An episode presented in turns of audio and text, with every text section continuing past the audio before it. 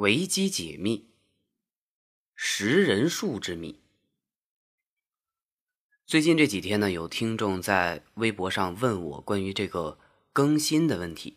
因为最近问这个问题的人比较多，所以呢，我就在节目当中给大家统一回复一下。首先还是重申一下，现在不管是维基解密还是维基探秘这两档节目，还是我自己一个人在做。所以有时候也是心有余而力不足，但是我还是会尽自己最大的努力来更新这两档节目。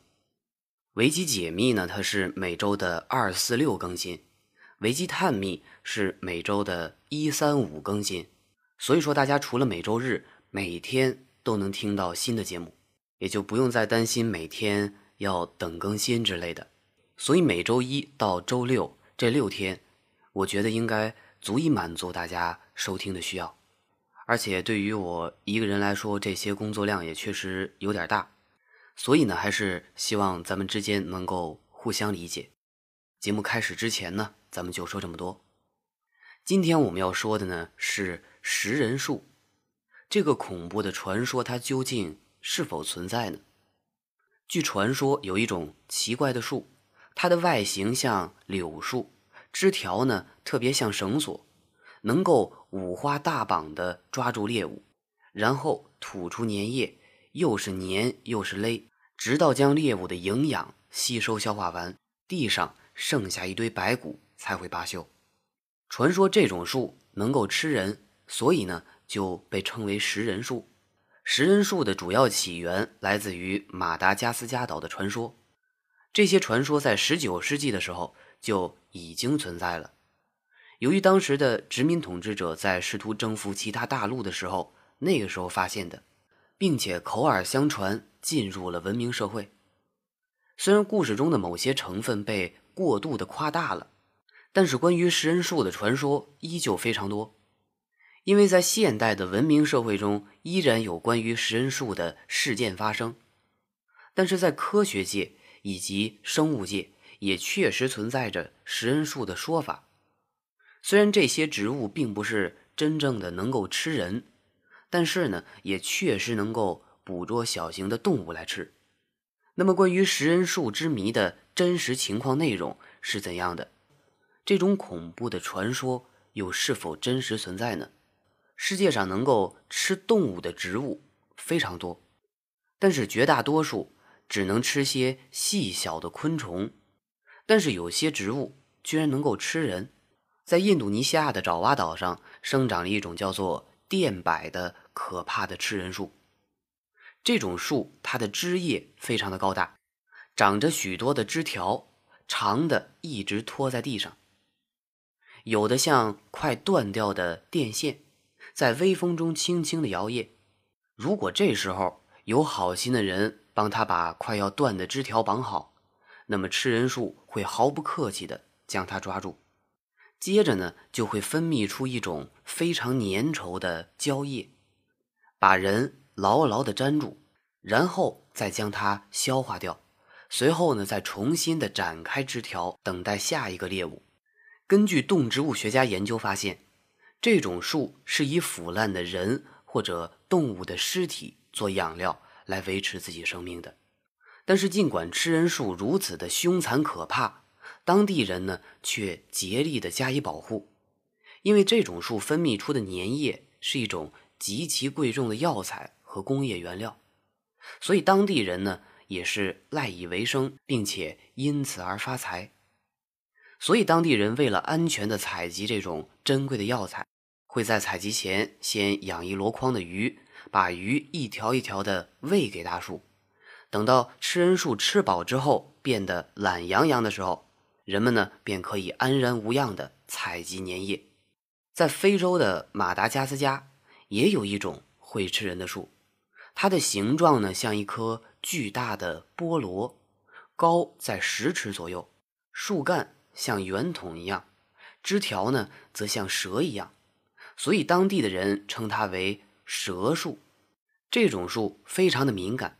当小鸟落在它的枝条上的时候，很快就会被它抓住，美国的植物学家李斯尔曾在1937年亲身感受了它的威力。他无意中一只手碰到树枝的时候，手就很快的被缠住，结果费了很大的力气才挣脱出来，但是手背被拉掉一大块肉。科学研究发现，这些食肉植物大多生长在雨水较少，还有就是缺少矿物的地带。这些地区呢，它的土壤呈酸性，缺少养料，因而使得食肉植物的根部的吸收作用并不是很大，甚至呢可以说是退化了。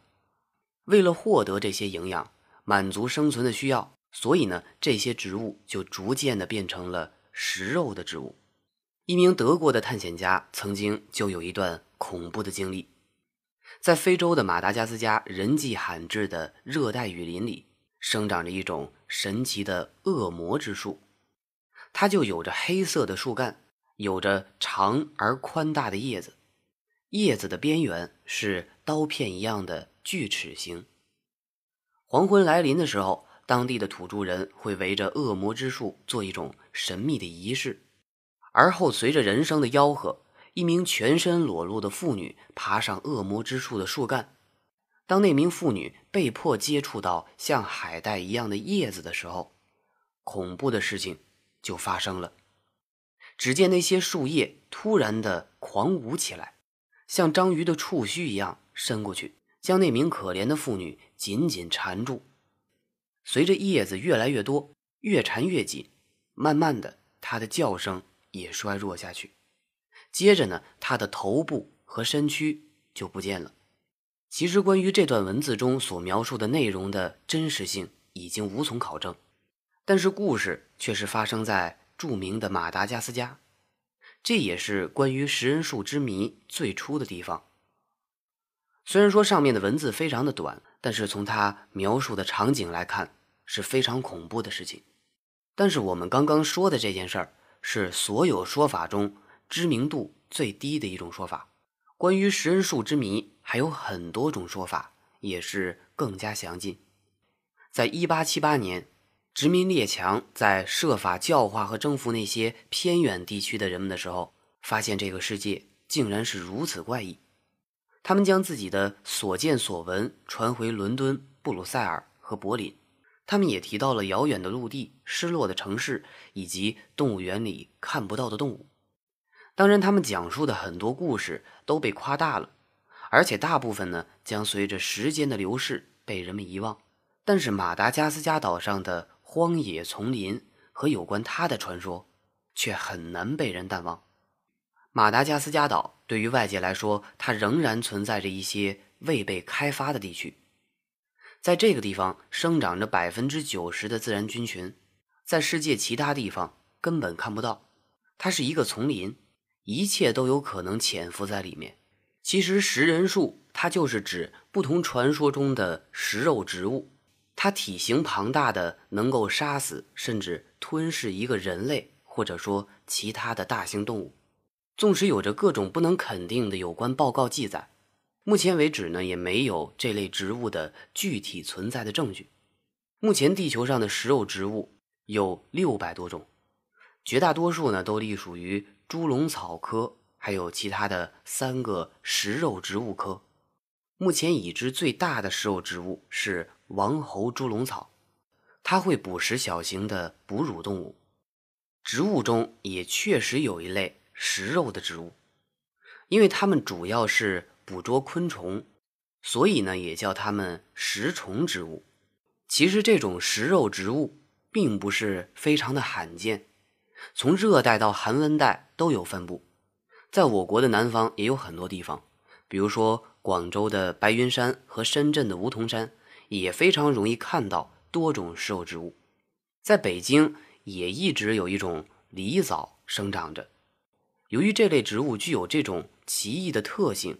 所以，它们也一向是植物科普的热门题材，也因此被很多人当成观赏花卉来栽培。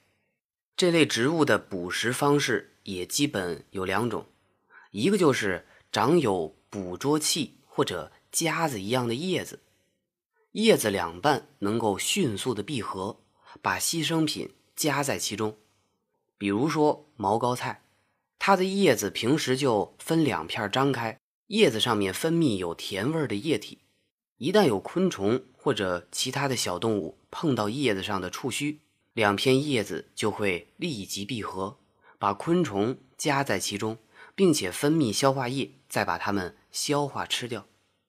大约十天之后呢，消化结束，叶子再重新张开，等待下一次捕捉。另一种就像猪笼草，叶子演化成瓶状，瓶口的色彩鲜艳如花。并且呢，能够分泌具有香味儿的蜜腺，吸引昆虫和其他小动物，而且瓶颈又长着向下斜伸的硬毛，昆虫只要爬进瓶中就没有办法逃脱，瓶底的消化液也会迅速的把它消化掉。这些能够捕食动物的植物，虽然不少人觉得奇怪，但是它们的确存在，而食人树和现代的食肉植物。具有明显的区别，不过呢，也或许只是一种过度的夸张说法。对于这些食人树的传闻，最多的是来自一些生活在密林深处的土著居民，而从事特种动植物研究的学术机构并没有得到比较有说服力的资料和图片，因此许多的研究人员对食人树的传闻议论纷纷，也是深表怀疑。而我们接下来要讲的这个人叫做杰克，他也是众多的怀疑者之一。杰克呢，他是一家非官方特种生物研究所的负责人，他一直认为食人树的传闻是当地土著居民编造出来的故事，以此来吓唬外来者不要入侵他们的生活区域，从而保证他们自己的生活安宁。为了证实这件事的真实性。杰克成立了一支探险队，到食人树传闻最多的南美洲去做一个为期三个月的考察探险。在原始森林中，可以说每一处都充满了奇妙的景色，同时也是布满了未知的危机。因此，杰克一行白天都选择视野相对开阔的路线行走，晚上则在粗壮的树干上搭建睡袋。为了行动方便，他们带的干粮也不是很多。因为他们知道，在这种原始森林中捕获食物是非常方便的，而且真正需要带足的是枪支和弹药。因为现在他们要按照最原始的生存法则，在密林中度过很长的一段时间。杰克一行在原始丛林中走了一个星期的路程，他们并没有发现任何关于食人树的消息。不过，他们在途中遇到了另外的一支野外探险队。这在原始丛林中可以说是百年难遇的事儿。两支队伍在一起待了一天，相互交流了一下探险的经历，然后呢，又各自踏上征途。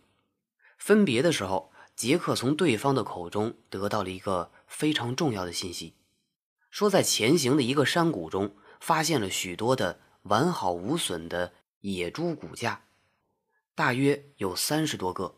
听到这个消息，杰克就想。再凶猛的动物，它也不可能一下子吃掉三十多头凶猛的野猪，而且能够吃的骨架完好无损，那么肯定是传说中的食人树。所以他们一行人就朝着那个说的山谷走了过去。大约走了半天，他们抵达了那个山谷，果然有三十多具白骨森森的野猪骨架，而且呢，都保持着完整的骨架结构。并没有撕扯的痕迹。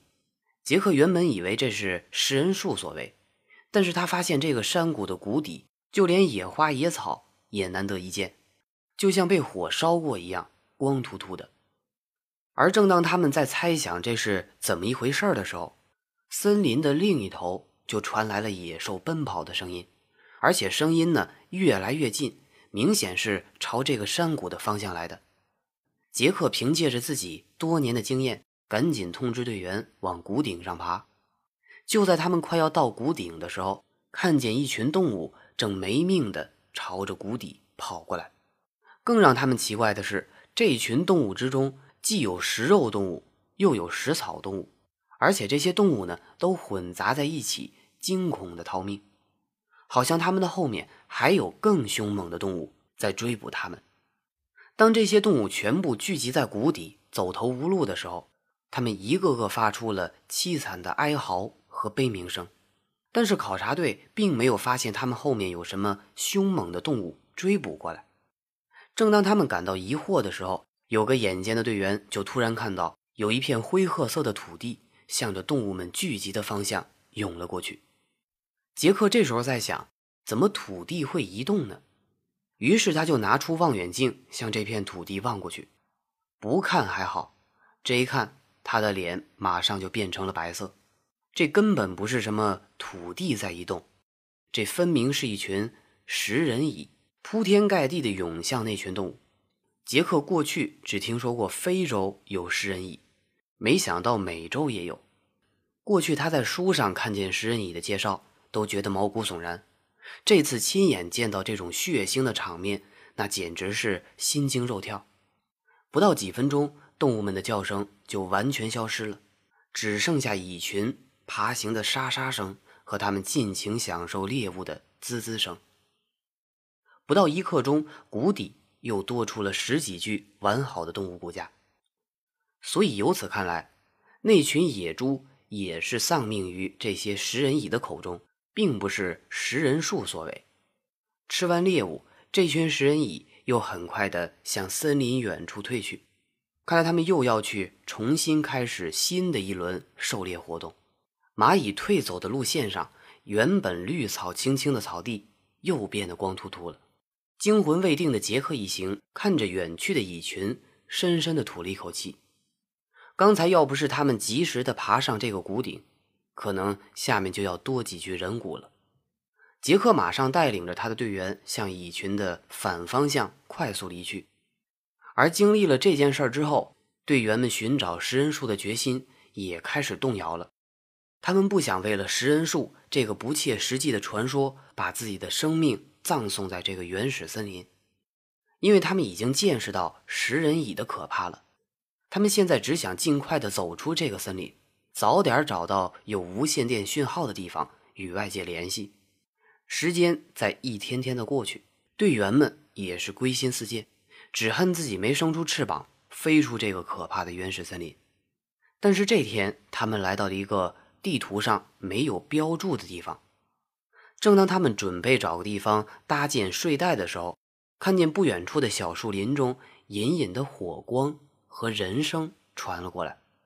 杰克他们呢，就顺着火光慢慢的靠了过去，发现是一群土著人在举行仪式。他们正用一根从未见过的白色枝条熬汤，让其中的一个人把汤喝下去。然后呢，这个喝了汤的人立马就变得精神迷离起来。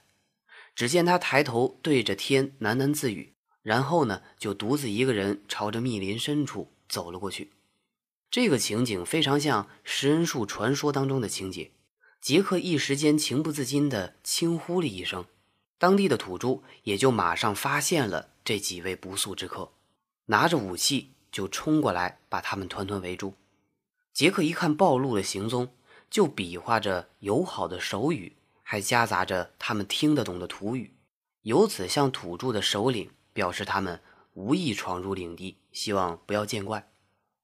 首领看着杰克比划的样子，突然用纯正的英语说道：“神明让我能用你们的语言和你们进行交流，同时呢，也让我知道了你们此行的目的。你们是来寻找神明的秘密的。”既然你们对我们的神明这么感兴趣，那么你们必须有一个人来喝下我们神明的乳汁，这样你们都可以安全离开这儿。否则，你们将被全部用来祭祀我们的神明。说完之后，土著的首领就舀了一碗刚才熬的汤，递到了杰克的面前。杰克一听首领口中的神明，心想一定是那株传说中的食人树。这次探险既然是他组织带领的，那么这碗汤看来他也是一定要尝了，否则队员们的生命全都要葬送在这儿。杰克接过汤，转身就对队员们说：“一会儿不管发生什么事儿，你们赶快离开这儿。”说完就一口把汤喝了下去。站在四周的土著人一声不响，默默地看着喝完汤的杰克。不一会儿。只见杰克的脸上慢慢浮现出一种迷茫的表情。他用恍惚的目光扫了一下周围的人，嘴里也胡乱的念了起来。念完之后，他也转过身，朝着那片密林走了过去。他们的队员一看队长成了这个样子，一个个都把枪拔了出来，准备与这些土著拼了。没想到那位首领冷冷的摆了一下手，说：“你们的朋友马上要离开这个世界。”他刚才通过神明的智慧与亲友们进行了告别，在他没有死之前，我们是不会伤害你们任何一个人的，所以你们赶快走吧。一旦他死了，我们会全力追杀你们。说完，这个首领就带着族人消失在密林深处。在这之后，队员们就马上把神志不清的杰克背起来，向着地图标明的丛林边缘走去。他们想，只要走出这个丛林。通过无线电告诉自己的方位，很快就会有人来接应他们。但是没想到杰克的情况越来越糟糕。第二天中午，他就完全停止了呼吸。悲痛的队员们也草草地将杰克埋在了这片原始森林中。正当他们继续赶路的时候，却听见了身后传来了那群土著人的喊杀声。没想到这群土著人真的能够知道杰克在什么时候死亡。队员们心想，光靠这几支枪很难抵抗那些比野兽还要凶狠的土著人。正当他们要陷入绝境的时候，他们的头顶突然传来了直升机引擎转动的声音。队员们知道自己的人来了，赶忙拿出信号弹向空中发射。不一会儿，直升机就停在了一片空地上，队员们也迅速地登机而去。在飞机上，他们都非常的惊奇。为什么他们没有用无线电和飞行员联系，但是飞行员却会准确无误地在茫茫大森林中找到他们的具体位置？飞行员说，昨晚他们的基地中每一个人都做了同样的一个梦，他们梦见杰克说自己马上要死了，并且在地图上指出一个坐标，说其他的队员都在这儿需要救助。因为每个人都做了同样的梦，所以呢，他们就抱着试一试的想法。连夜驾机赶了过来，没想到队员们果真在这个指定的坐标位置上。而在整件事过去之后，这支探险队的神奇经历虽然没有真正的解开是否有食人树的秘密，但是从此之后，科学界又开始了探索异度空间思维传递的新旅程。现代的科学可以告诉我们，如传说中的食人树之谜，或许只是当时的殖民统治者。为了进行炫耀功绩而编造出来的一种说法，而现代社会景点中的那些所谓食人树的存在，或许也只是为了招揽更多的游客而编造出来的。但是食肉植物是确实存在的，所以说世界之大无奇不有。对食人树之谜的存在，同时也表明了人类对地球植物的认识还存在着一定的漏洞。就像人们对达尔文进化论提出的阴谋论一样，当然，在以后的节目当中，如果有机会的话，也会给大家讲一下关于进化论的阴谋论。当然，大家如果还有其他想听的话题或者意见和建议，都可以通过微博或者微信搜索“隔壁家的小君君”来找到我，也可以加入到我们新的 QQ 粉丝群五六一四九一二二零。好了，本期我们就说这么多。咱们下期再会。